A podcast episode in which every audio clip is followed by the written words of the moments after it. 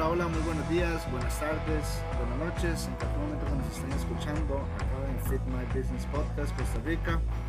En la primera parte que estuvimos hablando con Johnny Visiglia, él nos estuvo contando un poquito acerca de quién era él, cómo era la vida de él cuando era niño en la parte deportiva, qué estudió a nivel profesional, cómo se llama la empresa o los emprendimientos que él tiene, hablamos sobre las cualidades que debe tener un líder, hablamos sobre mentores que uno tiene que tener quién puede uno seguir y por qué lo sigue. Eh, hablamos también si tenía algún coach personal en crecimiento profesional, espiritual o deportivo. Eh, hablamos sobre los profesores que él ha tenido cuando él creció. Hablamos en la parte eh, del mindset que tiene que tener un emprendedor también conversamos un poquito sobre qué podemos hacer para poder mejorar en el ámbito deportivo, de negocios y de vida social con la familia. Espero que disfruten bastante este podcast. Esta es la segunda parte. Eh, vamos con todo, vamos, seguimos creciendo y esperamos que la comunidad siga creciendo. Así que a disfrutar, pasen un excelente día y disfruten el podcast. Claro, siempre es importante, bueno, yo en el ámbito familiar trato, trato al 100 poder este, resolver el problema apenas se da un problema se dio, pues vamos a comunicarlo de una manera civilizada, sentémonos, hablemos, veamos las posibilidades, por qué pasó, eh, por, qué, por qué sucedió ese momento y solucionemos el, el, problema de una vez de raíz y que tengamos la comunicación constante, pues respetuosa y que, que, que, que, se, que se resuelva el problema de una vez. Entonces, siento que cuando la comunicación es fluida, pues los problemas familiares no van a estar. Entonces, ahí lo que el consejo que nosotros le deberíamos dar a todos los oyentes es que, que, que se comuniquen con las personas y que aprendamos, que aprendamos a perdonar. No es bueno guardar rencor, no es bueno quedarse con ese, con ese odio, con esa frustración hacia alguien que realmente uno ama, porque fue esa persona que lo crió, que estuvo ahí con usted, con los hermanos, por ejemplo, cuántas familias tienen eh, tienen hermanos y están peleados entre sí, ¿verdad? Y, y lo mejor es que, que perdonen y que, y que aprendamos a comunicar lo que sentimos. Tarde o temprano van a entender lo que nosotros sentimos y, y, y tener ese nivel de comunicación que para mí es súper importante. Totalmente. claro. La clave, sin duda. ¿Cuál es otra cosa que nosotros podemos hacer para poder elevar el nivel de nuestros compañeros del trabajo de nuestra empresa o de nuestro negocio. Por ejemplo, usted que estuvo trabajando como coach, algunas, algunas ideas que tengas que podemos hacer para poder elevar nuestro nivel o el nivel de nuestros, de nuestros colaboradores, ¿verdad? ¿Qué podríamos hacer? Eh, bueno, dejando descartado que es algo obvio en constante, dejando eso de lado, sí o sí hay que capacitarse todo el tiempo, porque esa es la forma de mejorar, porque incluso un curso que ya hiciste dictado por otra persona te puede dar otro punto de vista que también te va a sumar. Entonces, dando por descartado esto, creo que lo mejor es conseguir un equipo o un equipo de trabajo que, que funcione bien en, en congruencia entre todos. Porque vos puedes llevarte bien con un compañero de trabajo, pero tal vez las formas en las que trabajan eh, son muy distantes. No significa que una esté bien y que la otra esté mal, solamente son dos enfoques totalmente distintos y eso tal vez no crea una buena sinergia en el trabajo del box o del gimnasio. Eh, entonces, sí es bueno tener coaches o, o, profesionales en el equipo que tengan distintos puntos de vista, pero que todos esos puntos de vista terminen en el mismo lado. ¿sí? El mismo Entonces, enfoque. Claro.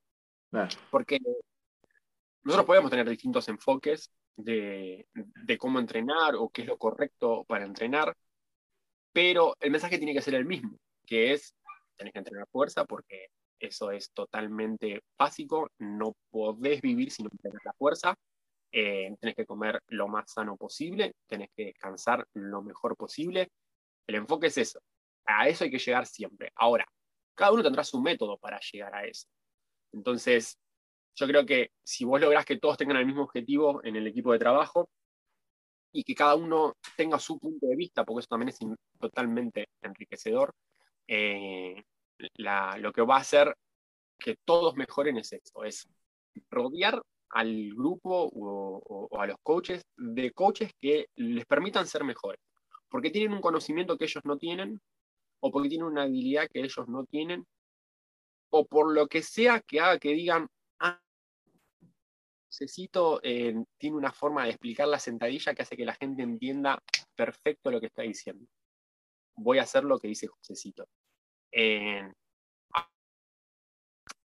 creo que, que, respondí tu pregunta.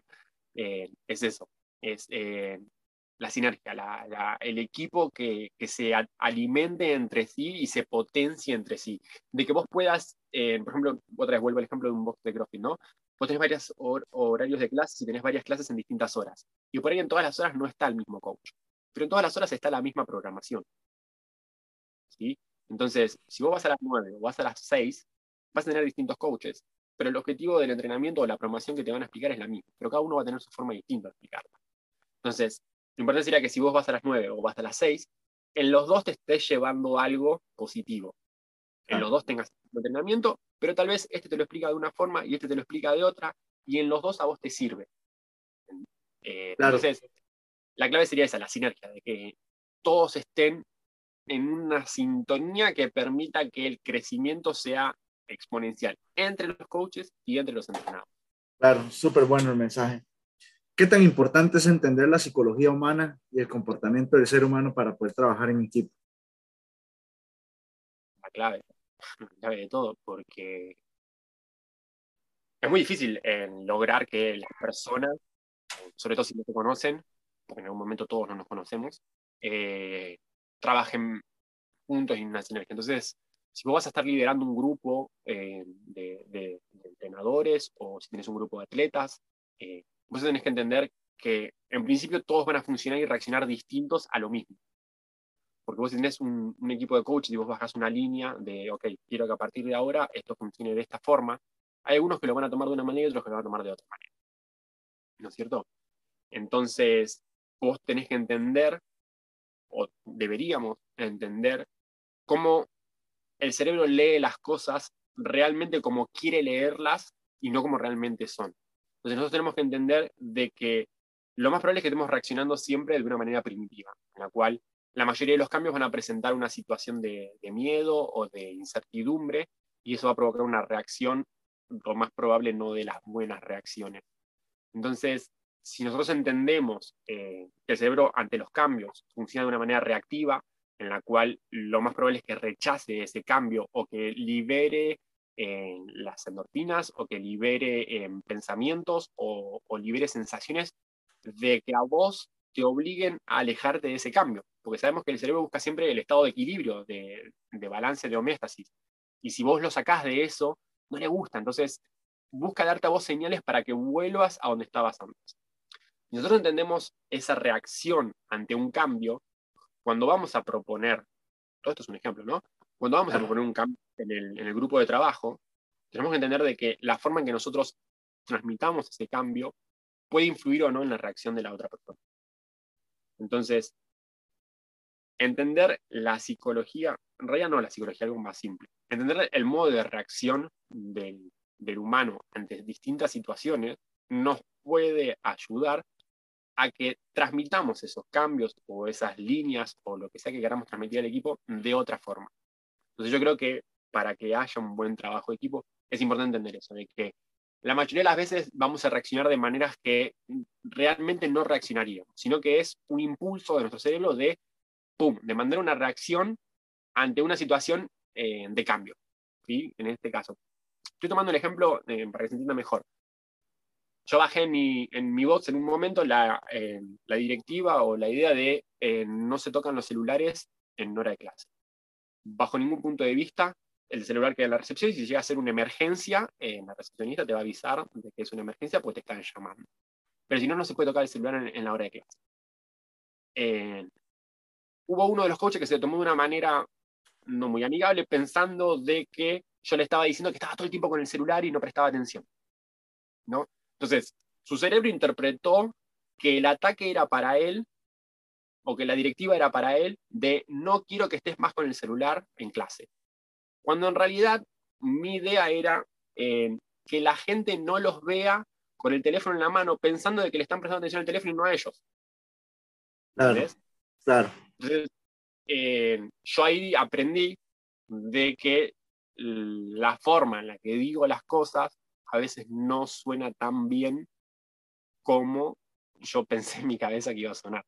Claro. Eh, entonces, yo creo que es importantísimo lo, que vos planteás, porque el manejo con la gente es algo bastante complicado de, llevar. Eh, las personas son todas un mundo y no solo son un mundo, sino que tienen un mundo en sí mismos. Y hay veces en la cual eh, en esa persona tal vez no es el día para que vos le digas algo. Claro, claro, completamente muy bueno tu punto de vista. Este, es súper importante trabajar la psicología humana y entenderla, como usted dice, y a la hora de comunicar, pues comunicar bien y asegurarse de que entendieron, realmente entendieron mi mensaje y que, que, que lo absorban y que puedan aplicarlo ellos, ¿verdad? Porque, por ejemplo, muchas veces usted puede dar un mensaje y, la gente te malentendió completamente y lo tomaron a pecho, lo tomaron a, hacia, como si fuera hacia él y fue una directiva como por ejemplo en este caso que usted, que usted estaba dando en el bots y lo tomaron a mal. Pues sí, sí es súper importante la, entender esa psicología y, y como usted dice, muchas veces el cerebro humano reacciona natural, reacciona como a modo su, supervivencia si él me la está diciendo a mí, es para mí, primitivo, exactamente.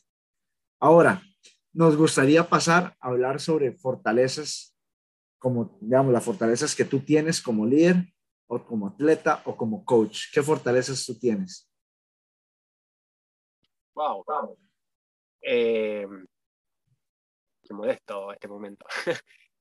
Yo creo que como coach, prefiero definirme más como coach porque es lo que lo que creo que me siento más cómodo o el que le dedico más, eh, más de mí. Yo creo que como atleta nunca le dediqué el tiempo o la atención que le debería haber dedicado. Eh, podría haber hecho muchas más y mejores cosas, de hecho hoy lo podría hacer también.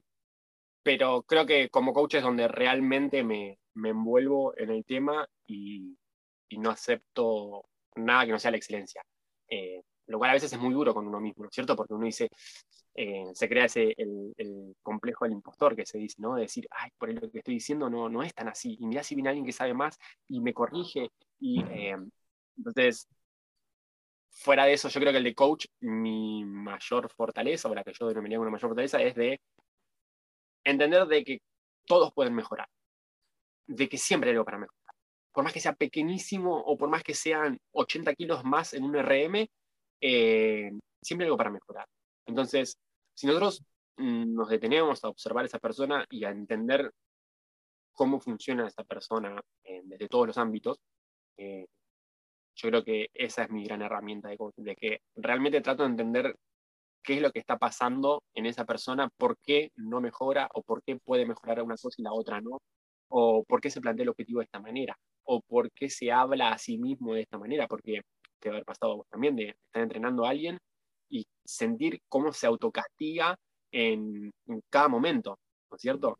Yo creo que eh, la mayor fortaleza es esa, es no dejar de creer en que la persona puede mejorar.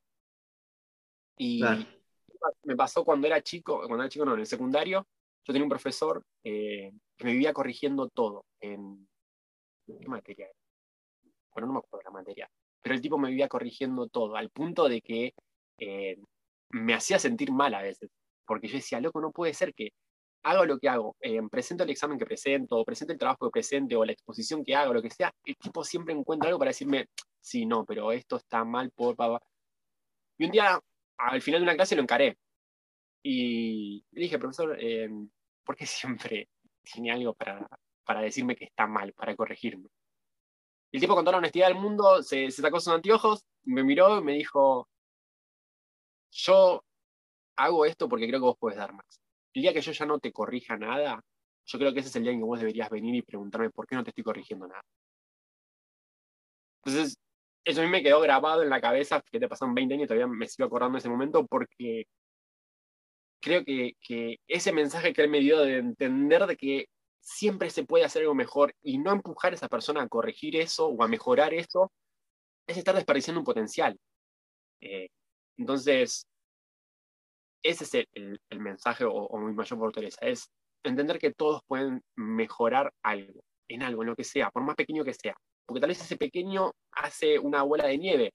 Eh, y eh, eso es lo, que realmente también me apasiona de esto, de entender cómo funcionan o cómo deberían funcionar para potenciarlos, para hacer que mejoren, para que tengan un, objetivo alcanzable o, una, una, zanahoria que correr, ¿no es cierto? Porque si no, ¿cuál es el sentido de todo si nos buscamos una mejora? Claro, no, muy bonito el mensaje y, y la fortaleza es súper importante, entender de que todos pueden mejorar, ¿verdad? Y estar ahí para escucharlo, ¿verdad? Eso es otra, es otra fortaleza que hay que tener. Ahora me gustaría saber cuáles son tus debilidades y cómo podríamos poder ponerlas a trabajar para mejorarlas. Mis debilidades, tengo varias. Eh, creo que la que hoy más me, me ocupa y trato de, de mejorar es mi constancia en cuanto a, a hacer cosas que me gustan, o no que me gustan, sino que me aportan. Trato constantemente de, estar leyendo y, estudiando, cosa que a mí nunca me gustó. No, no me gusta estudiar, no me, se me da fácil estudiar.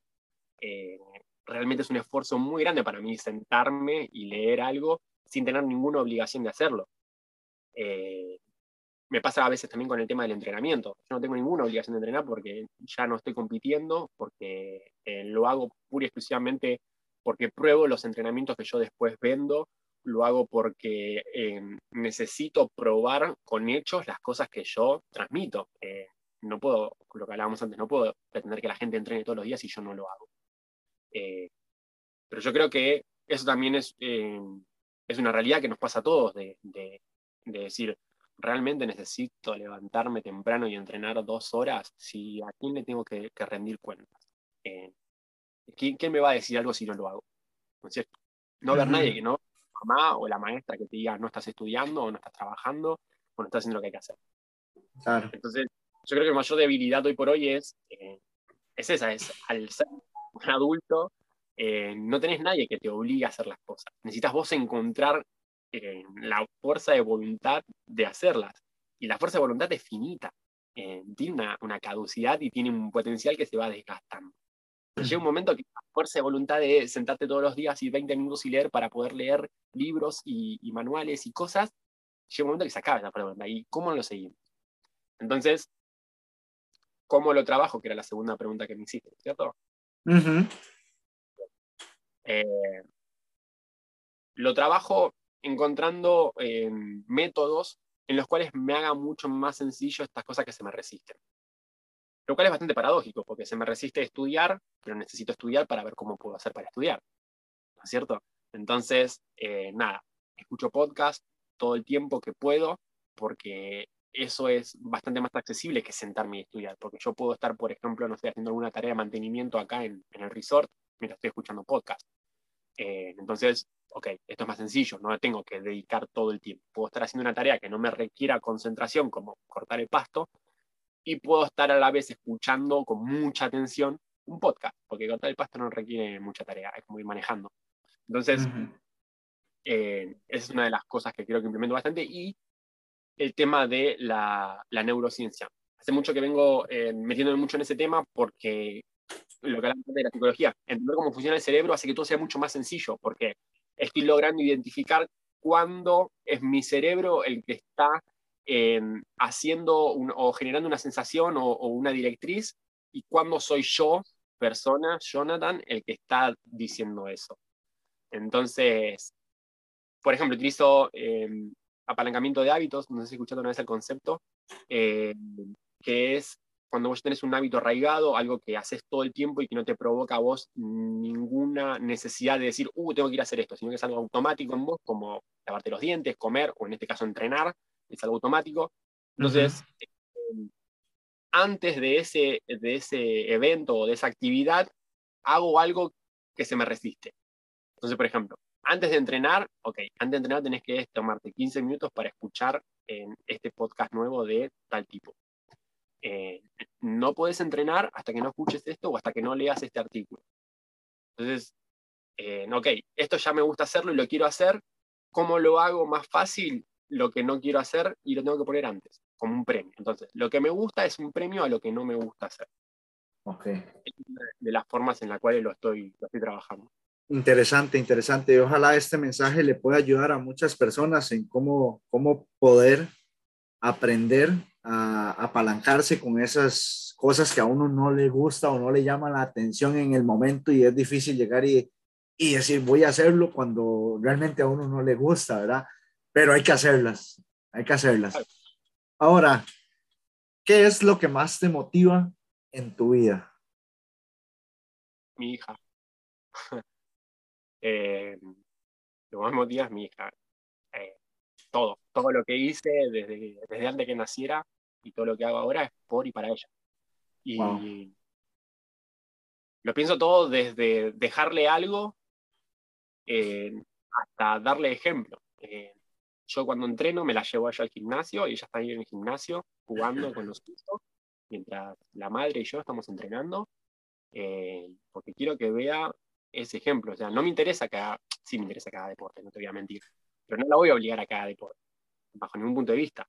Pero si ella ve todos los días que me cuelgo de unas anillas o que levanto mucho peso en un, en un movimiento o que la madre eh, hace verticales, eh, si ella ve esas cosas, eh, le pica el bichito y lo termina haciendo. De hecho, ha entrenado entre comillas con nosotros, tiene dos mancuernitas de un kilo, que son las que ella usa para cuando tiene ganas de entrenar, eh, o tiene su, su, pelotita para hacer cleans con su pelotita, o tiene su soga para saltar la soga, o hace burpees.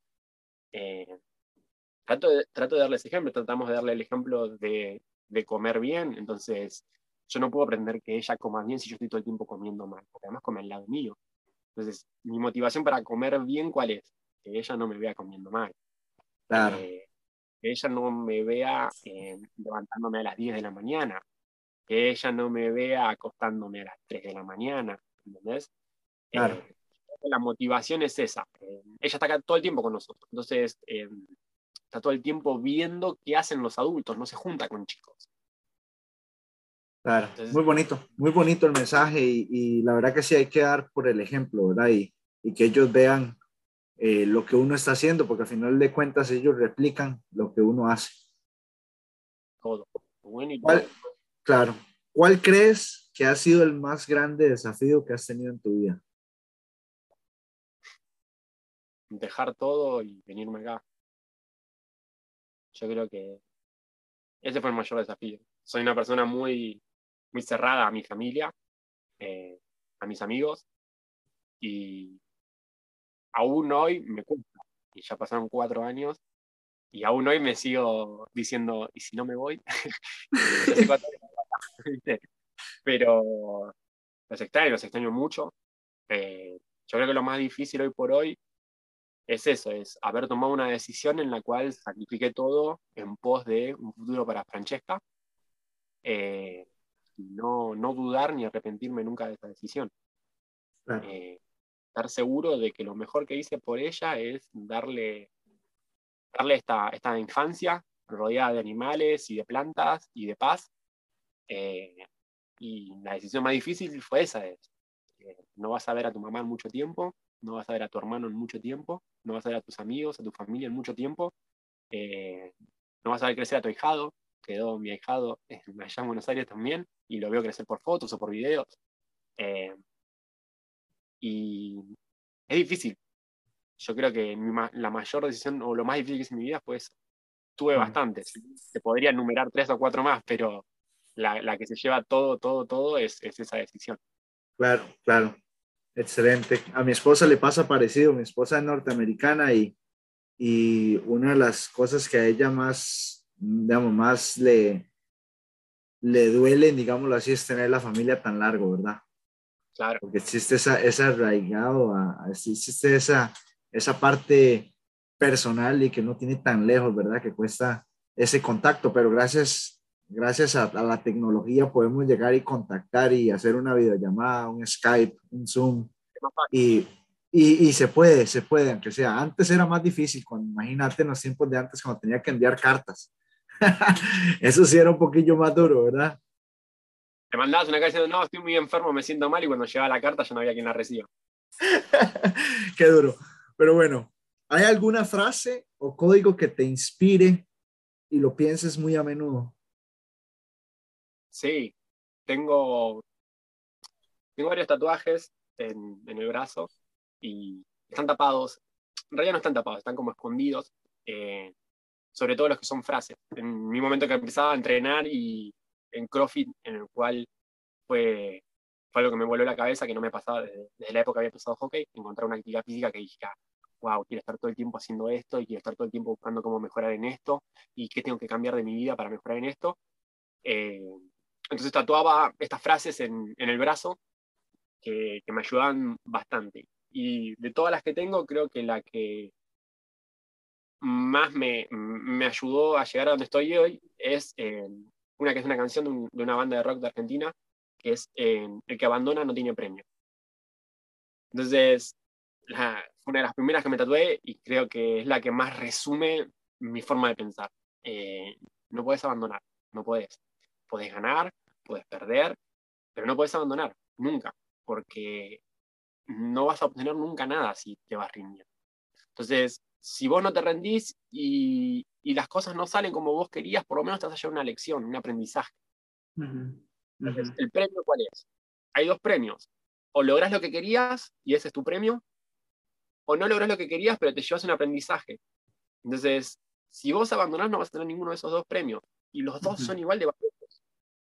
Es más, a veces hasta el del aprendizaje es más valioso que el del premio. -huh. el premio lo tenés, lo agarrás, lo pones en la repisa y ¿qué sigue? Y el aprendizaje es, ok, acá fallé, o esto lo podría haber hecho mejor, o ¿por qué no hice esto si yo tenía la chance? Entonces, y, se queda, y se queda contigo impactado para siempre, toda tu vida. Y no te pega dos veces, ¿entendés? Porque vos decís, ok, mira, si yo hubiese estudiado un día antes, en el examen me iba mejor. Uh -huh. No vas a volver a estudiar sobre la hora. Nunca uh -huh. más vas a volver a estudiar sobre la hora. Porque vos te llevaste una lección de ese momento. Uh -huh. Y cuanto más cruda sea la lección, más te va a pegar a vos no volver a pasar por esa situación. Claro. A mí me pasó en, cuando rendí el level 1, la primera vez, porque lo rendí dos veces, la primera vez que rendí el level 1, eh, estaba muy nervioso porque yo había depositado un montón de cosas en ese título. Yo necesitaba ese level 1 para poder abrir mi box, yo necesitaba ese level 1 para poder renunciar a un trabajo que tenía, yo necesitaba ese level 1 para un montón de cosas que me había planteado en mi vida. Estaba tan nervioso, César, tan, pero tan nervioso, que, que me acuerdo que cuando llegaron los exámenes me agarró esa sensación en el estómago. No sé si una tiraste de una montaña rusa. Eh, sí, claro. ¿sí? Uh, de no, no para abajo. Sentís todas las tripas acá en la garganta, esa misma sensación. Después. eh, y mi mente se puso en blanco. Fue tanto el miedo que yo tenía a fallar o tantas las, las expectativas que yo tenía en ese título o en la aprobación de ese título que, que me olvidé todo. Hice el examen, obviamente, y pasaron creo que dos meses hasta que llegó la nota, en un mes y pico, y lo fallé, decía que estaba fallado. Y los cuatro amigos con los que yo lo había ido a rendir, que eran esos coaches con los que yo trabajé casi toda mi vida, que lo habían rendido bien y yo era el único que había reprobado. Habíamos estudiado todos juntos, sabíamos todo, eh, y lo había hecho mal. Entonces, creo que la lección que obtuve de eso fue, fueron dos. La primera fue que no era tan importante como yo creía, porque yo llegué al box el lunes y todos estaban ahí igual. Nadie había dejado de venir porque yo había reprobado. O nadie creía que yo no sabía lo suficiente por haber reprobado. Uh -huh. Ninguno dejó de confiar en mí para entrenarlo. Pero yo pensé que eso iba a pasar. Fueron dos días en los que me sentí muy, muy triste, muy triste, no solo porque había fallado, sino porque sentía que le estaba fallando a mis alumnos. Sentía que ellos me iban a juzgar y decir, ah, ya, no sabe tanto como dice. Uh -huh. eh, la lección que me llevé de eso fue, en principio, esa, de que la gente en realidad no le iba a cambiar su concepto de mí por una nota. Uh -huh. porque la gente igualmente entrenaba conmigo y mejoraba, y conmigo se llevaba un aprendizaje, y conmigo se sentía cómodo. Me llevé esa primera lección, y la segunda lección que me llevé es que es una nota nada más. Vos no puedes poner tantas expectativas en algo que no depende de vos. Porque yo puse mis expectativas en la nota, en la calificación, no en el conocimiento que yo transmitía. Si yo hubiese puesto mis expectativas en, el conocimiento que yo tenía en ese momento, tal vez el examen lo probaba, seguramente lo probaba, porque lo rendí de nuevo el siguiente mes y lo probé. ya estaba tranquilo porque esta gente me había hecho ver de que no era importante, o no era tan importante como yo creía, o no me iba a cambiar eh, la vida tanto como yo creía. así que creo que, que, es eso lo más. Son lecciones, lecciones importantes, ¿verdad? Y, y esperamos que a muchos oyentes les, les sirva, ¿verdad? En veces una nota no, no nos va a dar completamente lo que nosotros sabemos. Y, y una nota es una cuestión cuantificativa nada más y, y es un número. Ahora, me gustaría saber cómo conociste el CrossFit. hermoso. Eh, yo estaba trabajando en un gimnasio donde lo que más daba era entrenamiento funcional, porque en ese momento estaba un poco peleado con las máquinas. Eh, yo tuve distintas etapas en mi vida de formación en las cuales eh, me casaba con un método y, no salía de ahí, y de repente encontraba otro método que me hacía dudar del primero y me pasaba lo mismo. Entonces iba ciclando y en ese momento mi ciclo estaba enfocado en que lo mejor era entrenamiento funcional, porque era lo más transmitible, eh, perdón, lo más transferible a los deportes. Eh, en la utilización de máquinas, en la no utilización de movimientos guiados, de movimientos teclados, porque quería que no eran transferibles a un deporte o a una actividad física en cotidiana. ¿De qué te sirve hacer un de bíceps si vos lo que necesitas es poder caminar hasta el supermercado, levantar las bolsas y volver? Eh, ¿De qué te sirve hacer una sentadilla en, en, una máquina Smith guiada si vos lo que necesitas es poder levantar el peso sin una guía, porque vos necesitas tener una estabilidad y un control motor. Entonces, estaba más o menos en esa etapa de entrenamiento funcional, pero no encontraba la intensidad de trabajo que yo sabía que necesitaba para provocar adaptaciones, que era la misma intensidad de trabajo que sí me permitían las pesas. ¿Sí? Una un entrenamiento cercano al fallo. Eh, entonces empecé a hacer bootcamp. No sé si escucharon una vez eso, es bastante parecido al CrossFit, pero más orientado a lo rústico, casi sin elementos o con elementos muy rústicos como hacer cuestas eh, o subir cuestas con un compañero colgado, no con una sandbag, sino con un compañero directamente, hacer push-ups eh, con tu compañero descansando sobre tu espalda, ese tipo de entrenamientos. Porque eso me da una mayor intensidad. Seguía siendo un entrenamiento funcional. El profesor, eh, el dueño de ese gimnasio, me vio haciendo eso porque me iba yo al segundo piso al mediodía donde no había nadie a esa hora, porque lo que hacía era en quilombo, eh, y no me dejaban hacerlo abajo. Pero lo que yo estaba haciendo, porque hacía tanto ruido o, o porque había música tan fuerte. Y, y, me dijo, ah, estás haciendo CrossFit. Y digo, ¿qué? CrossFit. ¿Qué es eso? Le digo. Vení. Y me llevó a la computadora, me mostró en YouTube un video de CrossFit. Eh, de Chris Spiller, para ser más específico. Y vi a este tipo hacer las cosas que hacía y dije, eso es lo que quiero hacer yo. O sea, el tipo pasó de estar caminando con las manos a hacer un clean con 120 kilos y después de esos 120 kilos corrió 2 kilómetros y después de esos 2 kilómetros se puso a hacer butterfly pull-ups y ¿dónde me anoto? Eh, y en ese momento no había boxes en Argentina. no, había uno solo que creo que era Tuluca, eh, pero no, no tenía forma yo de anotarme en ese gimnasio por una cuestión horaria y, económica. Entonces hacía los videos de YouTube, lo veía este Chris Spears sus entrenamientos o a gente parecida a él y copiaba los entrenamientos, prácticamente sin saber qué estaba haciendo, solo copiaba los entrenamientos. Eh, y empecé, bueno, a leer un poco sobre el tema, eh, a ver por qué hacía lo que hacía este tipo, o por qué hacía esos movimientos, o por qué esa metodología, por qué en rounds por tiempo, o por qué un unwrap de 10 minutos, o por qué eh, van tan, tan intenso, por qué no descansan, por qué no tienen una recuperación entre series. Bueno, empecé a leer, a, investigar lo poco que había, casi todo estaba en inglés, y así fue como pasando el tiempo, de a poquito, practicaba eso y encontré este primer box que era Underdog por una compañera de, de, colegio que me dijo, che, a vos que te gusta todo esto, ¿por qué no venís un día a ver? me quedaba cerca de mi casa, fui, me enamoré del lugar, de la gente, de todo. Eh, como te dije, estaban haciendo los cajones todavía, estaban abriendo. Y le dije, ¿puedo entrenar acá? Y entrené creo que dos o tres meses. Le pregunté si podía dar clases. Me, dijo que sí.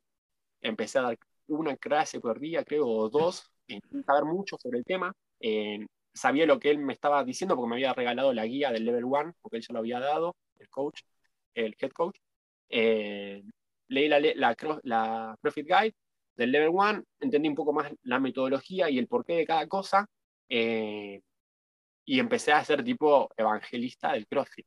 Dije, no voy a parar hasta que todos estén haciendo CrossFit, porque esto es lo mejor que hay a mis amigos, llevaba a mi familia, todo el tiempo hablaba de CrossFit, en todo el tiempo de no, porque hay que comer frutas y vegetales y algunas semillas y todo, todo, toda la guía de memoria en la cabeza y la sabía toda, toda, toda, toda.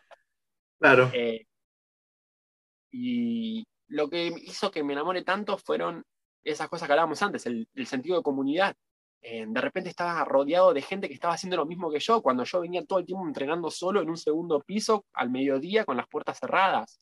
Y de repente tenía tres, cuatro, cinco tipos más fuertes, más grandes, eh, diciéndome, dale, vamos, vamos, vamos a levantar, vamos a levantar peso, vamos a hacer esto, no, fíjate acá, no, corregí acá, vamos a hacer Chelsea, vamos a hacer Fran. Eh, y empezábamos a hacer Fran, de hecho mi hija se llama Fran por el benchmark Fran. sí, a ese punto de fanatismo. Y, me enamoré. Y así fue como, como empecé con el CrossFit y lo demás es todo historia. Eh, Entre clases, eh, hice mi primer Open, mi segundo, mi tercero, mi cuarto. Después tuve una etapa en la cual me peleé, me peleé entre comillas con el CrossFit, no estaba muy de acuerdo en muchas cosas y dejé de practicarlo, estaba como, no sé si enojado, decepcionado en realidad, entonces no quería saber nada con el CrossFit y ahí fue cuando volví un poco al principio de todo, que era entrenamiento hipertrofia y de pesas, eh, pero pasó un tiempo y, empecé a meter watts en mi entrenamiento hipertrofia, empecé después a meter metcons, empecé después a poco a poco a volver porque uno siempre vuelve a donde fue feliz, ¿no? Y no lo pude evitar. Y volví al CrossFit de nuevo, pero esta vez más maduro y entendiendo que no es la Biblia, que no es la única manera y que no todo lo que dice es así y está bien. Y hay grises y hay que saber leer los grises. Y creo que desde ese lado eh, he podido mejorar mucho como, como, coach y como atleta al, a entender eso, a entender que es una metodología, que es una herramienta como cualquier otra y que no todas las herramientas funcionan igual y que no todas las herramientas eh, funcionan para los mismos. Sí, que no todas las herramientas funcionan para todo el mundo igual, ¿verdad? Quizás otra persona no ocupe hacer crossfit, ocupe hacer otra, eh, qué sé yo, entrenamiento contra resistencia, o ocupe hacer hipertrofia, porque si no le gusta estar en ese nivel de, de sufrimiento que implica hacer un Fran, por ejemplo. De hecho, hablando de, de, nivel de sufrimiento, ayer salí de hacer un podcast y me puse a entrenar y hice lo que le llaman el MURF, es una milla corriendo, 100 pull-ups, 200 push-ups, 300 sentadillas, una milla. Y la verdad para mí ese es un workout que, que se sufre, se sufre y hay que, hay que llegar y estar muy mentalizado de qué cuánto usted quiere realmente terminarlo. ¿Verdad? Porque... Ajá, how bad do you want to end it? Cuánto yo realmente quiero terminarlo y de verdad, la última vez que lo había hecho lo hice en 68 minutos con 30 segundos y fue, te estaba hablando hace que un año. y lo volví a hacer ayer y lo hice en 61 minutos. Entonces fue, fue, fue algo que dije, he mejorado, he mejorado y me, me gustó como me sentí, me, no me sentí que, que, que, esa cuestión que Uy, voy a vomitar, no, no, no, fue, supe llevar el tempo, supe llevar la respiración, llevar el, el ejercicio, llevar los tiempos de descanso y, la verdad muy bonito, muy bonito. Vos ahí tenés o, estás planteando dos cosas importantísimas del CrossFit que son la primera, que es ese gusto por estar pasándola mal. Porque si haces un, un Murph que te lleva 60 minutos, la pasás mal durante 60 minutos. Pero si haces un Fran que te lleva un promedio de 3 minutos, la vas a pasar mal durante 3 minutos. Entonces, eh, no importa la duración del WOD, lo que importa es que la vas a estar pasando mal y que vos solo te metes ahí. ¿Ves? Pero ¿por qué te metes ahí? Que lleva lo segundo que tiene hermoso el CrossFit, y es lo que vos planteabas recién. Que vos podés ver tu capacidad de mejora de un bot al otro, de una sesión a la otra. O sea, algo muy rápido y muy fácil, porque si vos haces Fran todas las semanas, ponele una vez por semana haces Fran, todos los lunes haces Fran, Fran, Fran, Fran, Fran. Por ahí todos los lunes no le bajes el tiempo, pero de repente metiste la serie de 21 Unbroken, cuando la semana pasada habías metido 15 y 6, las 21. O por ahí metiste los tres sets, la de 21, la de 15 y la de 9 Unbroken, cuando la semana pasada habías partido la de 9, todos sabemos que, eh, perdón, la de 15, todos sabemos que la de 15 es la peor. Eh, habías partido la de 15 y esta vez no partiste la de 15. Te bancaste las 15, que es el peor momento del Fran. ¿Entendés? Entonces, vos podés ver de un segundo a otro, de una sesión a otra, algo muy inmediato que lo que vos estás haciendo funciona. Porque vos estás y estás mejorando. Entonces, ¿cómo no voy a ir mañana si yo estoy viendo día a día cómo estoy siendo mejor atleta? Si yo estoy viendo día a día cómo mi cuerpo puede hacer mejores cosas y más cosas. Porque también pasás de hacer tal vez un Fran con pull-ups estrictas o con una pull-up con banda a pasar a hacer keeping o a pasar a hacer butterfly. Claro. o pasás a hacer los thrusters sacando la barra del piso cuando antes la sacabas de un rack porque no haces un clean con 45 kilos y de repente sí. ¿Entendés? Entonces, esas dos cosas creo que es lo que más atrae del CrossFit. Es esa idea de meternos solo en un sufrimiento donde nadie nos obliga y donde podemos parar cuando querramos, pero no lo hacemos porque también te está cambiando la cabeza, porque vos aprendés a estar cómodo en incómodo. Esa es otra de las reglas del CrossFit. Eh, de repente sabés que la vas a estar pasando mal por 3 minutos o por 60 minutos, pero vos podés mantenerte en esa incomodidad sin vomitar o sin decir, no, basta, esto no, no, no tiene sentido, me bajo acá. ¿Qué hago haciendo 300 sentadillas si todavía tengo que ir a correr una milla? En el caso de Murph, ¿no? Eh, ya está, lo haces igual, porque tu cabeza ya entiende de que eso le va a generar un premio. ¿Cuál es? Que te vas a sentir bien porque decís, ah, mira, le bajé siete minutos a mi Murph. Claro. He mejorado, he mejorado.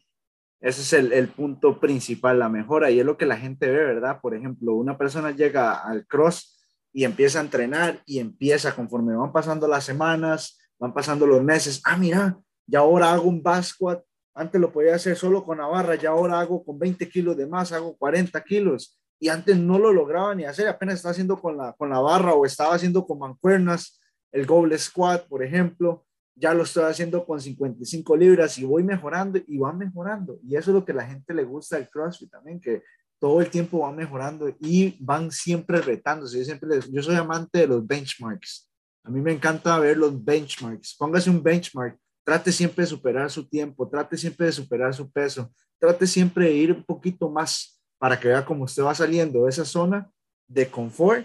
En veces hay que ponerse uno en esa zona de sufrimiento, como usted dice, colocarse en ese momento de sufrimiento donde vas a sufrir durante 61 minutos, pero sabes que te está, te está cambiando mentalmente, físicamente y te está cambiando psicológicamente. Ese workout. Porque no todo en la... no todo en la vida es fácil. La vida es.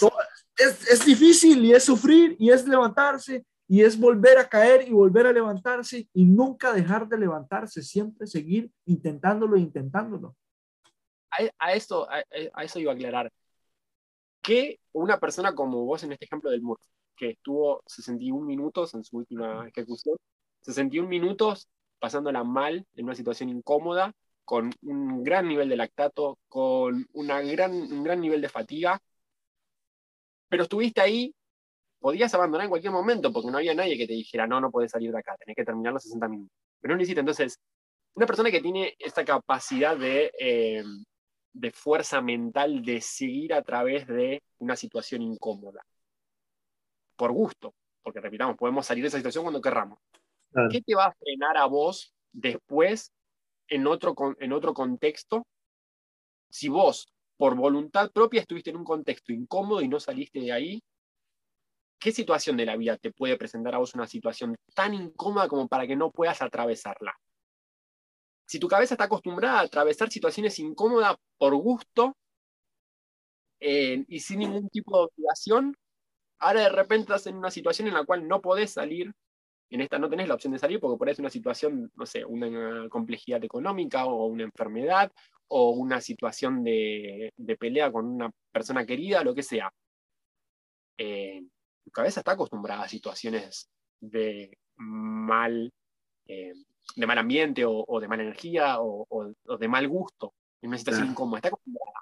Entonces, eh, ¿qué no podés enfrentar vos en tu vida que sea más difícil que un MURF por voluntad propia? Porque, repitamos, vos podés salir del MURF cuando quieras y no lo haces. No lo haces, lo terminás. Entonces, eh, ¿qué tan fuerte tiene que ser la situación que te pase fuera del contexto del entrenamiento para que ese entrenamiento no te haya preparado para soportar eso? Claro, claro que, que sí tiene un, tiene un aspecto psicológico muy importante, ¿verdad? Que como lo que usted dice y pone el ejemplo de, de en la vida muchas veces, bueno, la mayoría de las veces es uno va a sufrir, va a sufrir y hay que levantarse y vamos, hay que seguir. Este, este no sé si conoces a este hombre que se llama David Goggins, que es un Navy SEAL. Eh, él tiene una frase que dice, yo subo la escalera, pero yo mismo me dejo caer hacia atrás para volverla a subir, porque yo necesito ponerme en la situación de sufrimiento para volverme más fuerte físicamente, mentalmente, psicológicamente. Entonces, hay que llegar y muchas veces colocar nuestro cuerpo, nuestra mente, nuestro espacio en situaciones difíciles para poder afrontar las situaciones que le vienen a uno en la vida. Es un, pensamiento muy estoico. Eh, eso, de ponernos voluntariamente en una situación incómoda. Creo que era eh, Marco Aurelio, me parece que era, que él decía que nosotros debemos ponernos voluntariamente en situaciones incómodas para que el día que tengamos una situación incómoda, no voluntaria, ya estemos entrenados para eso. Entonces el tipo pasaba días sin taparse, tal vez a la noche con frío, para que el día que tuviese frío de verdad, o si tuviese que pasar una situación en la cual no iba a poder abrigarse, ya estuviese preparado para eso pasaba tiempo sin comer, caminaba descalzo. El chabón, eh, una vez al, o una vez cada tanto, practicaba alguna actividad incómoda totalmente a propósito para entrenarse a él mismo de entender de que no siempre vas a poder dormir en un colchoncito, no siempre vas a poder estar en calentito, no siempre vas a tener un plato de comida. Hay veces que tal vez no vas a poder tener esas cosas. Entonces, Salir, salir de esa realidad de confort absoluto para entender que hay momentos en los cuales no vas a estar confortable, es un pensamiento bastante estoico y que eh, creo que da un gran mensaje para la vida, ¿no? De eh, no va a ser todo rosa siempre, no es así, no funciona así. Y cuanto más lo entiendas y más preparado estés para esa incomodidad, más fácil te va a ser a vos atravesar esa incomodidad más fácil va a ser adaptarse a esa, esa situación, ese momento. Muy bonito el mensaje, la verdad que sí. ¿Cuál es el deportista favorito tuyo? Messi. En el CrossFit. Oh, oh, Messi. Ok, Está bien. Chris Spiller. Chris Spiller fue el primero que vi eh, por el cual empecé a hacer CrossFit, literalmente era imitarlo a él y decir, wow, lo que hace este tipo, increíble, increíble, porque además se parecía mucho a mí físicamente, eh, no es muy alto, no es muy pesado, eh, tiene un grupo mucho más armado, y dije, wow, qué, qué locura este tipo, y lo admiré todo mi tiempo de CrossFit, lo sigo admirando, y tuve la oportunidad en un año de entrenar al lado de él, de hacer un bot con él y con Fraser, Matt Fraser, no, Matt Fraser no, eh, Ay, se me fue el nombre. Rich Running.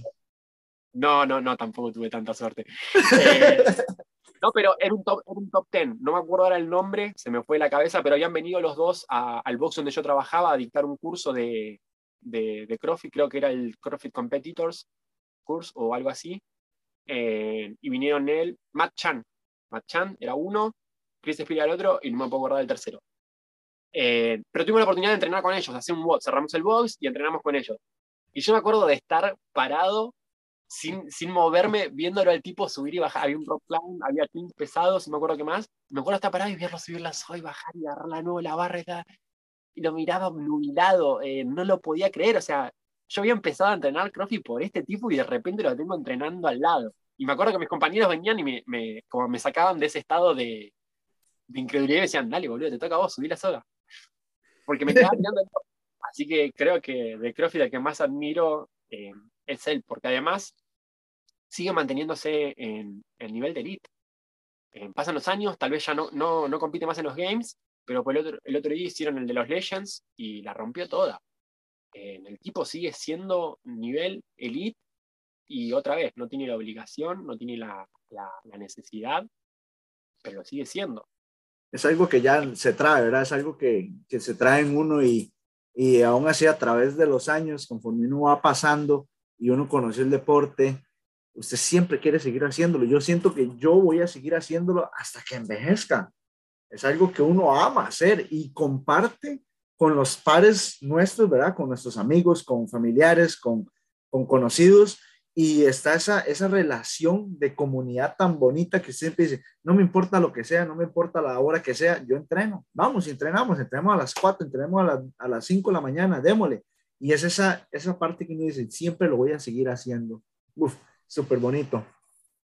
Ahora, me gustaría saber si tienes alguna experiencia en competencias, competiste a nivel nacional, hablemoslo así, en, a nivel nacional en Costa Rica o a nivel internacional como en Argentina. En Costa Rica no, no competí todavía.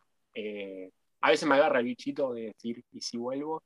Eh, pero hoy por hoy implica un montón de sacrificios que no, no estoy dispuesto a hacer. Eh, por lo menos no en este momento de mi vida. Pero una vez que uno compitió, siempre tiene ese bicho porque te gusta. Eh, te gusta esa presión, esa te gusta que haya gente que griten por vos, que griten por el de al lado, ver el de al lado que no pare y decir, no, no puedo parar porque el de al lado no paró y tiene que seguir moviendo. Eh, que sí fue, lo hice bastante en Argentina. y nada, competir, competimos bastante, los Open más que nada, eh, después hay eventos en Argentina, se, suelen hacer muchos eventos aislados, en, interboxes. Creé en el 2014 o 2015, creo, la Liga Argentina Interboxes, que era como una liguilla en la cual estaban afiliados todos los boxes de, en un principio todos los boxes de Buenos Aires, y después el siguiente año lo hicimos con todos los boxes del país, en el cual se competía en modo online en modo online, porque imagínate, Argentina es muy grande y de Buenos Aires a Ushuaia hay una distancia inmensa y había boxes de los dos. Entonces se competía a lo largo de todo el año por puntos, con una clasificación a una final presencial que se hacía en Buenos Aires.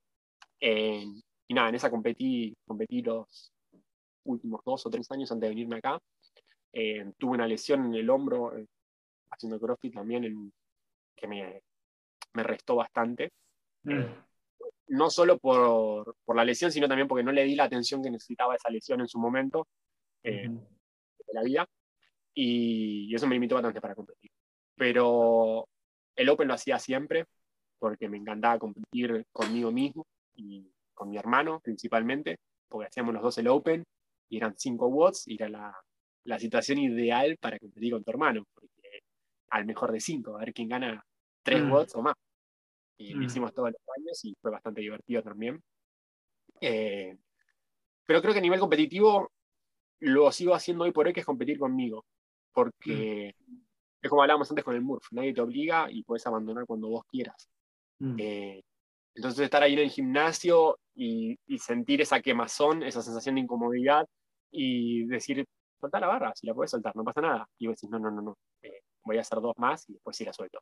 Y haces esas dos más eh, entonces, creo que la competencia es conmigo, es todo el tiempo de decir, ok, ¿qué puedes hacer hoy que te saque de esa zona de confort? ¿Qué puedes hacer mm. hoy que te impida una mejora? Puedes hacer una más, cuando estás diciendo no puedo más, la vas a hacer, hacela. Claro, claro. Yo tengo un dicho que, que dice así, ¿qué estás haciendo hoy para poder cumplir lo que quieres hacer mañana? Y todos los días me levanto con ese eslogan me lo pego en el pecho y digo, ¿qué estoy haciendo yo hoy para poder hacer todos mis sueños, mis metas, mis objetivos que quiero mañana? ¿Qué quiero yo darle? Por ejemplo, la motivación, pues acabo de tener una bebé también, se llama Capri, y, y, todo lo que yo quiero es para ella también, ¿verdad? Por eso una de las mayores motivaciones a la hora que uno tiene un hijo es Es, es, es, una sensación diferente y todo lo que yo haga es para ella.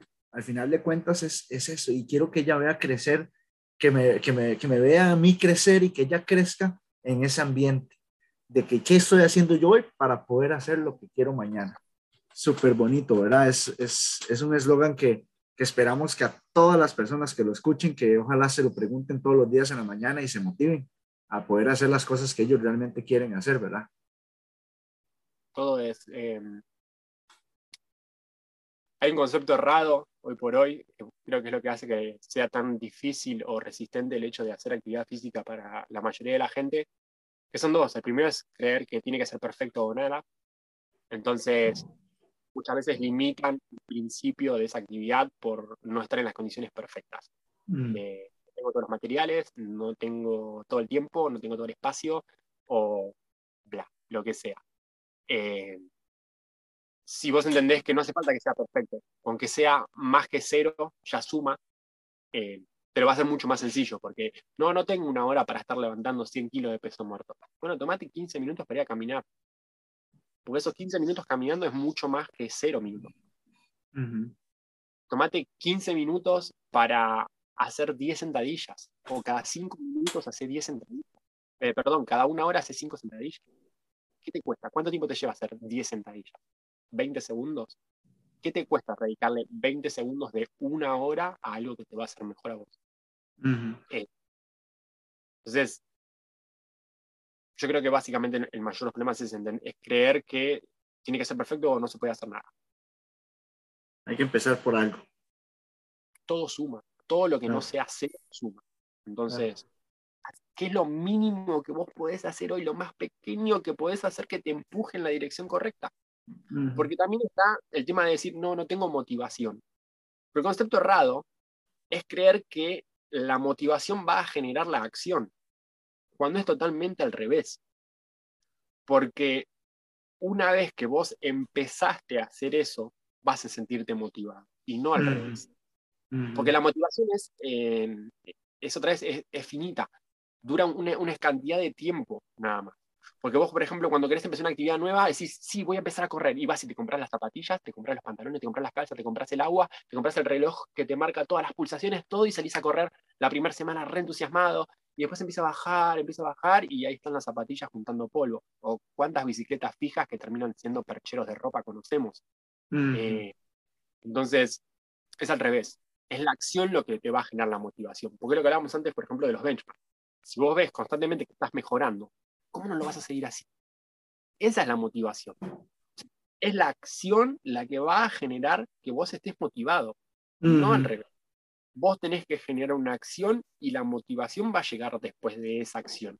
Cuando vos ves que estás mejorando, cuando vos ves que ya no te cansas subir escaleras, cuando vos ves que ya no te agitas eh, eh, cuando salís de jugar con los amigos. Eh, esa es la, motivación. Ahí va a estar la motivación. Cuando vos generes la acción. Claro, y, en esos momentos también cuando, cuando uno ve que va mejorando y va eh, poco a poco progresando, darse como esos, esos autopremios. Por ejemplo, si vos llegas y, y decís, ok, yo quiero aprender a hacer dobles.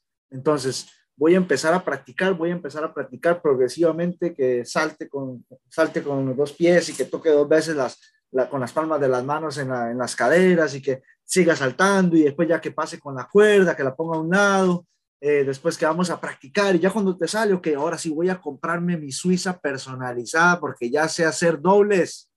Por Dios, qué bello. y es algo que uno, yo, yo, siempre digo, hay que motivarse uno mismo. O sea, son pequeños regalos que uno mismo se puede ir dando. O qué sé yo con los pull-ups, por ejemplo. Empiezo con la banda. Cuando ya puede hacer hacer pull-ups completos, hago cinco, o que me voy a comprar el magnesio personal para mí. ¿Eh? Entonces usted poco a poco se va motivando que el levantamiento olímpico, que, que yo quiero unas zapatillas, pero usted ponga esas zapatillas cuando usted realmente domine el movimiento. Antes no, antes no. Póngaselas cuando usted ya domine el movimiento y des ese premio porque usted ya lo logró. Sí, sí, totalmente. O sea, son modelos, son eh, modelos para engañar a la mente, ¿no es cierto? Hay un montón. Eh, uno de esos es el que vos estás planteando, el, el del concepto de, de premio por acciones. Entonces, se, se establece más que nada en, momentos en los cuales a vos se te resiste en generar un nuevo hábito, como por ejemplo el de entrenar. Entonces vos decís, ok, agarro una hoja, la trazo a la mitad, tengo dos columnas, y en una columna voy a poner todo lo que me gusta hacer y hago sin problemas. No sé, ver una serie en Netflix, ir a comer un helado, salir con amigos, lo pones toda esa columna, toda la columna. Y dentro de la columna vas a poner todas las cosas que vos deberías hacer y se te resisten bastante o no haces. Y las unís con flechas, ¿no? Entonces dices, ok, si yo hago mis 15 minutos de meditación, puedo hacer una de estas actividades que me gusta, como por ejemplo tener una hora de Netflix. Ok, listo. ¿Qué más? necesito hacer actividad física por día, 30 minutos. Bien. Por cada 30 minutos de actividad física que yo hago, voy a tener dos horas de cine con un amigo. Eh, vas uniendo las cosas. Entonces, se te hace mucho más difícil rechazar o, resistirte a algo que obviamente no querés hacer, por eso se resiste, si vos tenés un premio por eso. Claro. Muy bonita esa idea. Muy, muy, muy bonita esa idea de poder este, agarrar el tipo pareo y asociar y usted mismo hace los premios por, por situaciones o momentos o, o actividades que usted quiere realizar y que no te gustan realizar, pero que son beneficiosas para la salud y usted se las premia cuando usted las hace. Es una muy buena manera, una muy buena estrategia, está muy bonito ese mensaje. Ahora, vamos a hablar un poquito sobre entrenamiento. ¿Cuántos días usted entrena? ¿Cómo entrena? ¿Hace doble sesión? ¿Entrenamiento de fuerza? ¿Hace levantamiento olímpico? ¿Gimnasia? Contanos un poquito cómo, cómo entrenas. ¿Cómo entrena Johnny? Hoy por hoy estoy en una nueva programación. Eh, el lunes arranca la tercera semana. Son 16, 16 semanas, programé. Sí, 16 semanas. Eh, siempre entreno cinco veces por semana, sí o sí, con un día que puede ser de, recuperación activa o recuperación absoluta.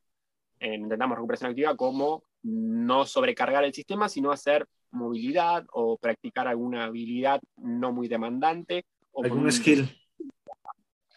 Un skill, eh, pero con intensidades bajas, porque un skill como caminar con las manos puede presentar una gran demanda nerviosa y muscular y de hombros y todo, eh, y tal vez estás necesitando recuperarte de todo eso. Entonces, mm. es importante en el criterio, ¿no? Ok, voy a hacer una recuperación activa, ¿qué tipo de recuperación activa? No me va a afectar ayer y no me va a afectar lo que tengo que hacer mañana. Eh, entonces entreno esos cinco días por semana, lo hago a la mañana, porque, primero porque toda mi vida entrené en la mañana y me resulta muchísimo mejor a nivel de rendimiento y a nivel de, de mi cabeza, porque la realidad también es que si lo voy tirando para más tarde, las actividades del resto del día me sacan un montón de energía que no solo me afecta el rendimiento, sino las ganas de hacerlo. Entonces, primero se entrena y eso no se cambia. Primero se entrena y después hacemos lo que ¿A qué horas eh, entrenas? cuando se levanta mi hija, que suele ser a las 7, 7 y media de la mañana, porque desayunamos y todo, y ahí vamos a entrenar. Entonces, generalmente a las 8 estoy entrenando, y me mm. lleva dos horas, dos horas y media, dependiendo de la sesión o lo que esté programado.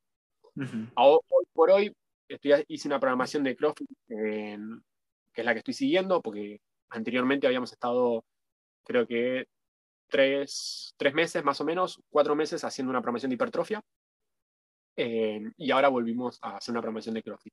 En esta promoción de CrossFit tengo cuatro bloques que se rotan en los cinco días, que son un bloque de movilidad articular, en el cual lo que busco es eh, ampliar mi rango de movilidad, sobre todo porque estoy un poco más viejo que antes. Eh, segundo, siempre va a haber en un bloque de estructura, en donde trabajo el core como una idea de una estructura de generar y evitar fuerzas. Eh, hay una parte de fuerza específica en la cual en este momento estoy utilizando los, los Big Three, el, el back squat, el bench press y el deadlift. Y después hay una, una fase que son uno o dos metcons dependiendo del día.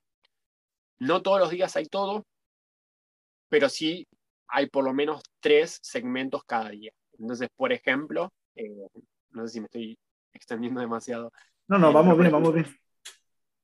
Los lunes como vengo del descanso del fin de semana, se arranca de a poco. Entonces los lunes suelo hacer únicamente un bloque de, movilidad articular, porque vengo de estar descansando todo el domingo, porque los domingos no se entrena. Eh, entonces hago un bloque de movilidad articular. El segundo bloque es de fuerza. Y, eh, perdón, si el segundo bloque es de fuerza, el tercer bloque es un Metcon. Que suele ser un Metcon largo, porque otra vez, como vengo de descanso, es un buen momento para meter un Metcon de 20 minutos para arriba. Eh, el segundo día no hago fuerza, eh, perdón, vuelvo a hacer fuerza, pero esta vez lo que no hago es movilidad y incluyo un segmento de estructura. Entonces el segundo día sería primero estructura, después fuerza y después un metcon. El tercer día no hago fuerza porque es un día que destino a, a movimientos pesados, entonces se hace un segmento de estructura y después se trabaja solamente en movimientos pesados con Metcon o sin Metcon, pero muy pesados, que pueden ser, generalmente son eh, movimientos de, de weightlifting, snatch, clean y jerk, o clean o jerk. Eh, el cuarto día, que es el jueves, se descansa por una cuestión de, rendimiento. ¿sí? A partir del tercer día el rendimiento suele bajar un montón, entonces tener más de tres días seguidos a niveles altos de intensidad no es tan productivo. Por ende, el cuarto día lo descanso y es donde generalmente o no se incluye la recuperación activa. El quinto día, que sería el viernes, seguimos sin tener fuerza, pero volvemos a meter un bloque de estructura y bloques de Metcon. Y el cuarto día, el quinto día, perdón, que sería el sábado, volvemos a tener movilidad, volvemos a tener fuerza y volvemos a tener Metcons. Okay. Entonces, eh, son esos cinco días, de o al menos hoy por hoy lo estoy haciendo de esa manera. Ok, muy bien. Excelente. ¿Utilizas algún método en especial para reservar, digamos, su programación o, darle a sus clientes en línea todo lo que es la programación, como por ejemplo True Coach, eh, alguna, alguna app en específico que utilices o la manda así nada más por WhatsApp o por correo electrónico? No, em, un, un, sistema de, de PDF. armo las programaciones con, como si fuese un libro digital en el cual está eh, el objetivo de la semana. Todas las semanas tienen un objetivo en particular en el cual incluyo una actividad eh, no relacionada al deporte, pero que sí puede sumar, como por ejemplo, no sé, eh, ahora por ejemplo esta semana tenían que hacer una actividad que nunca hubiesen hecho antes. No importaba que fuera, no importaba que durara, pero tenían que destinar un día, una X cantidad de tiempo a hacer algo que nunca habían hecho antes. Que podía ser desde cocinar hasta saltar en un paracaídas, no sé. Pero la actividad de esa semana era esa tarea, era algo que no hayas hecho antes. Eh, después hay un enfoque semanal, que es, bueno, esta semana nos vamos a enfocar en lograr tal objetivo, o esta semana nos vamos a enfocar en tal tipo de entrenamiento. Y después, en este PDF lo que se incluye es una explicación de cada uno de los movimientos que tienen que hacer, con un video demostrativo de cada uno de los movimientos que tienen que hacer. Pero la explicación es la explicación mía, como si yo estuviese al lado de ellos diciéndole, ok, quiero que hagas esto de esta forma, por este motivo, por este motivo y por este motivo. Eh, entonces así va el librito. Entonces ellos les llega todos los, todas las semanas ese librito con todo su entrenamiento semanal, con los videos, pero va en este formato, en un formato de libro digital. Ok, y en ese formato de libro digital hay algún, digamos, por ejemplo, yo cliqueo en el primer ejercicio, digamos que es este, eh, un ejercicio de estructura, qué sé yo, eh, dumbbell, dumbbell push press, y le aparecen, digamos, usted stripa ahí, le aparece un link en YouTube asociado a un video tuyo en esa explicación. Ah, ok, súper, súper, súper. Eh, ahora, ¿cuántos miembros tienes activos en tu comunidad de, de, fitness, de JP, eh, JB eh, online? Online en este momento son 16, 17. Ok, ¿Cuáles son los precios que ronda un personal con usted? Me imagino que es una, una, una, una rutina personalizada, lo que uno le, le, pide, ¿verdad? O es una programación grupal, o no sé. ¿Cómo trabajas? ¿Cuáles son los precios que utilizas? La forma de trabajar es por sesiones. Eh, vos me decís cuántas sesiones por semana vas a completar, eh, que se traducen en entreno dos veces por semana, entreno tres veces por semana, entreno veces por semana. Más esa cantidad de sesiones, yo distribuyo en la programación que vayamos a hacer en base al objetivo en esa cantidad de sesiones. Entonces, por ejemplo, si vos entrenás cinco veces por semana, cada mes vamos a tener 20 sesiones de entrenamiento. Uh tres veces, vamos a tener cada mes 12 sesiones de entrenamiento. La forma es, se, se cobra por sesión y por el seguimiento de esa o de esa programación de entrenamiento, porque ellos están en un grupo de WhatsApp en el cual me pueden escribir en cualquier momento, yo respondo sus dudas o sus consultas o me mandan videos para corregir técnicas eh, o lo que sea. Eh, entonces, los precios varían dependiendo de cuántas veces por semana vos vayas a entrenar. Porque a mí esa cantidad de veces por semana me significa cuántas sesiones tengo que programarte, en cuánto lo tengo que dividir y periodizar todo eso, y qué tan, eh, no sé si es exhaustivo la palabra, me sale exhaustivo, pero no exhaustivo, qué tan eh, metódico o preciso tiene que ser mi seguimiento con vos. Porque si vos mm. entrenás todos los días, mi seguimiento tiene que ser mucho más elevado con vos. Porque eh, hay un, mayor nivel de fatiga acumulada, por ende puede haber más riesgo de lesión. si entrenás tantas veces es porque vos tenés un objetivo mucho más específico que moverte o que bajar de peso generalmente. Entonces la promoción es un poco más distinta. y los precios la mayoría de mis clientes son de Argentina, por ende ahí se les cobra en pesos argentinos. Eh, los que tengo acá en Costa Rica, eh, no solo que es presencial, es otro tipo de tarifa porque es presencial. Ahí ya me significa a mí estar durante una X cantidad de tiempo, eh, cada día, a cada hora, con él en mi gimnasio. Y los que están en Estados Unidos, obviamente, se les cobran dólares. Entonces, los precios, la verdad, que son bastante relativos dependiendo a eso, a la cantidad de veces de semana que entrenan y al valor de la moneda, porque obviamente no es lo mismo lo que vale el peso argentino que lo que vale un dólar o que lo que vale un colón. Claro, claro, claro, completamente entendido. Pero igualmente nos, nos gustaría, porque no sabemos si hay algún oyente que quisiera adquirir sus servicios y que tenga una idea de cuánto puedan dar, qué sé yo, una sesión de, de tres días por, por semana durante un mes, dos días por semana durante un mes o una semana completa durante un mes. Si gustas compartir los precios en dólares o en colones, Así la gente puede llegar y optar por, por, por adquirir sus conocimientos y sus programaciones, ¿verdad? La sesión presencial está 15 dólares y es aproximadamente una hora, puede ser un poco más, puede ser un poco menos, dependiendo de lo que estamos planificado en la sesión. Y después las sesiones que son eh, online, ahí ya también eh, es más que nada cómo nos vamos a, a, trabajar con el, con el cliente. Entonces, suele haber un precio eh, asignado, pero la realidad es que también lo terminamos modificando siempre, porque hay veces que la gente dice, no, mira, pero yo no quiero que me armes también un plan de alimentación, quiero solamente entrenamiento.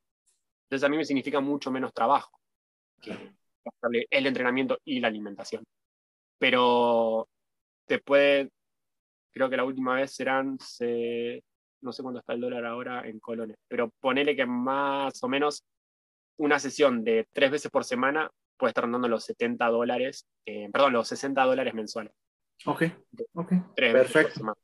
Perfecto, perfecto. Bueno, ahí si algún oyente quisiera adquirir sus servicios, de ahí lo, lo, vamos a comunicar. Al final vamos a compartir los datos tuyos, vamos a compartir este, tu número de teléfono, vamos a compartir tu ubicación, no sé si tenés una página web, entonces ahí la vamos a compartir porque la idea es que todo el mundo nos conozca y que sepan de usted y que sepan de, de todo lo que usted hace y que puedes ayudar, ¿verdad? Todo el conocimiento que tienes y que puedes aplicar.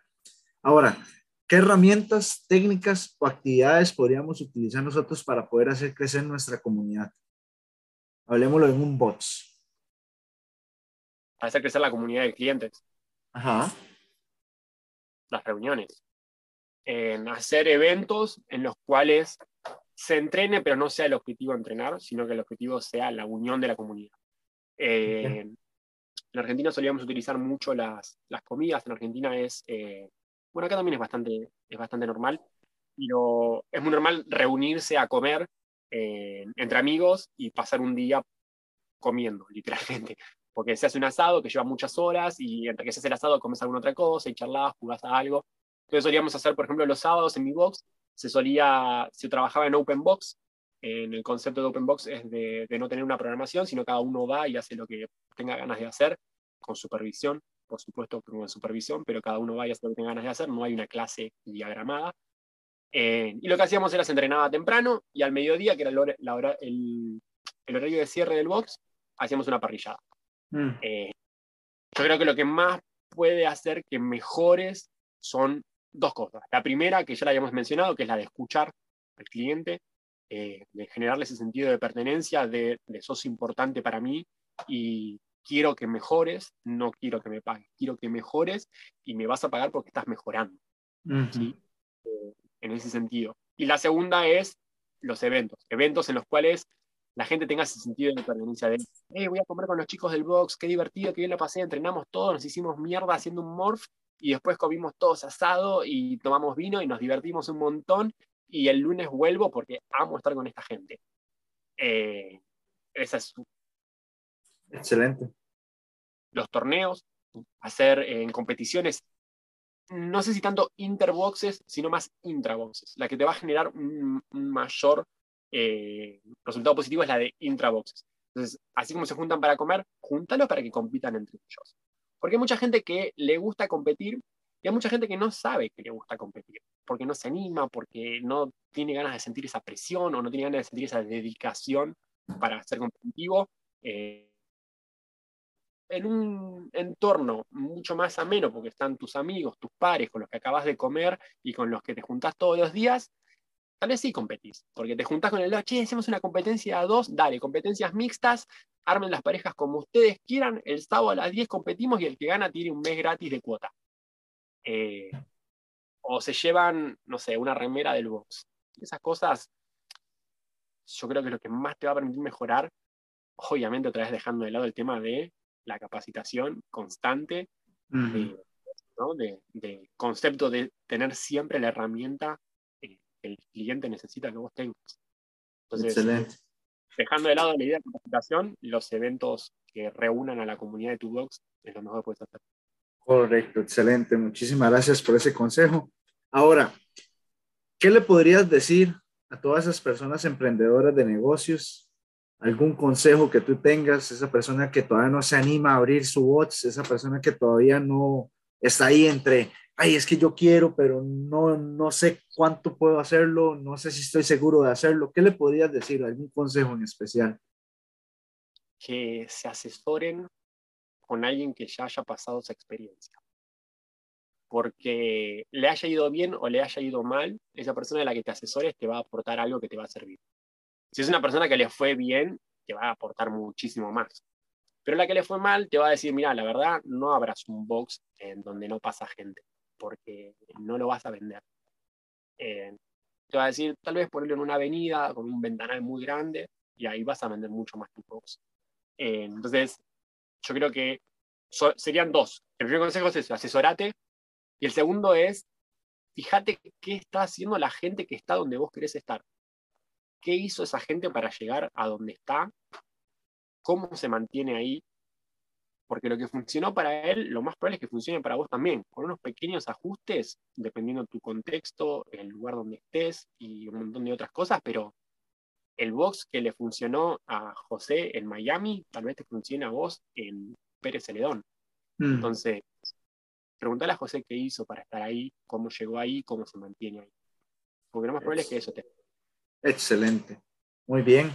¿Cómo te podemos encontrar en social media o algún lugar, por ejemplo, la localidad donde vives acá en Costa Rica, algún teléfono en WhatsApp, página web? ¿Cómo te podemos localizar? por Instagram es la más fácil, que es Johnny Visiglia, que es J-O-H-N-N-Y, le dicen acá a la, a Y. Y, ajá, Y. Entonces sería Johnny Visiglia, que es B I-S-I-G-L-I-A. Excelente. espero que lo dejes después escrito porque es un poco complicado editar. Claro, claro, claro, yo lo he escrito.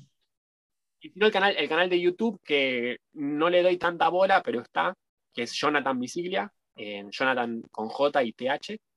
Eh, en cualquiera de esos dos me pueden encontrar. Y el teléfono, si te digo que no me lo acuerdo, me vas a creer, pero si me das un segundo, Dale, eh, dale, yo, yo te lo digo, yo te lo digo acá.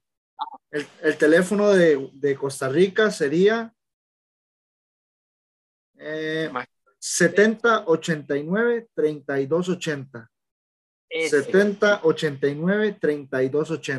32 80. 70 89 32 80. Ahí es donde podemos localizar a Jonathan. Entonces, excelente. ¿Tenés Facebook? Facebook no, no uso. Instagram. Instagram y WhatsApp. ¿Alguna página web? no está funcionando por el momento, pero sí está la idea. Eh, pero no, por Instagram es donde más contenido vuelco, ahí es donde subo todo el tiempo, videos explicativos o publicaciones tratando de aportar algún concepto o algún contenido de valor. y además es donde contesto todo porque es donde más generalmente se genera más feedback con la gente. Es mucho más accesible que YouTube o que Facebook para generar feedback, entonces es al que más bola le doy. Hay más tránsito ahí. Bueno, Jonathan y Johnny, muchísimas gracias por haber compartido todo este rato con, con nosotros de, de Fit Mind Business Podcast Costa Rica. La verdad la hemos pasado genial, ha sido súper, súper aprovechoso.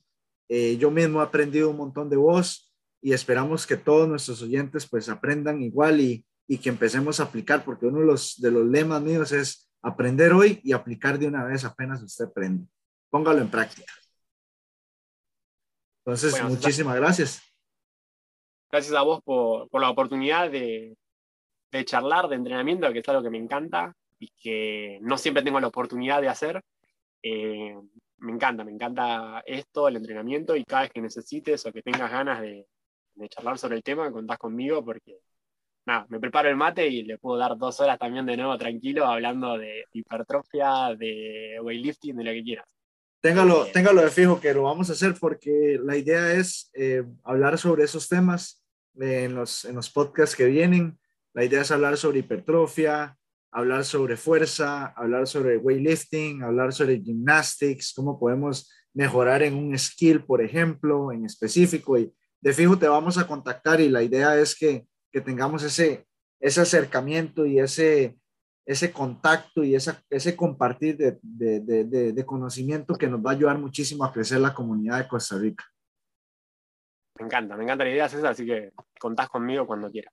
Muchísimas gracias, Johnny. Estamos a la orden y esperamos que tenga una linda, una linda tarde. Pura vida, cuídate. Igualmente para vos, pura vida, amigo. Dale, igual.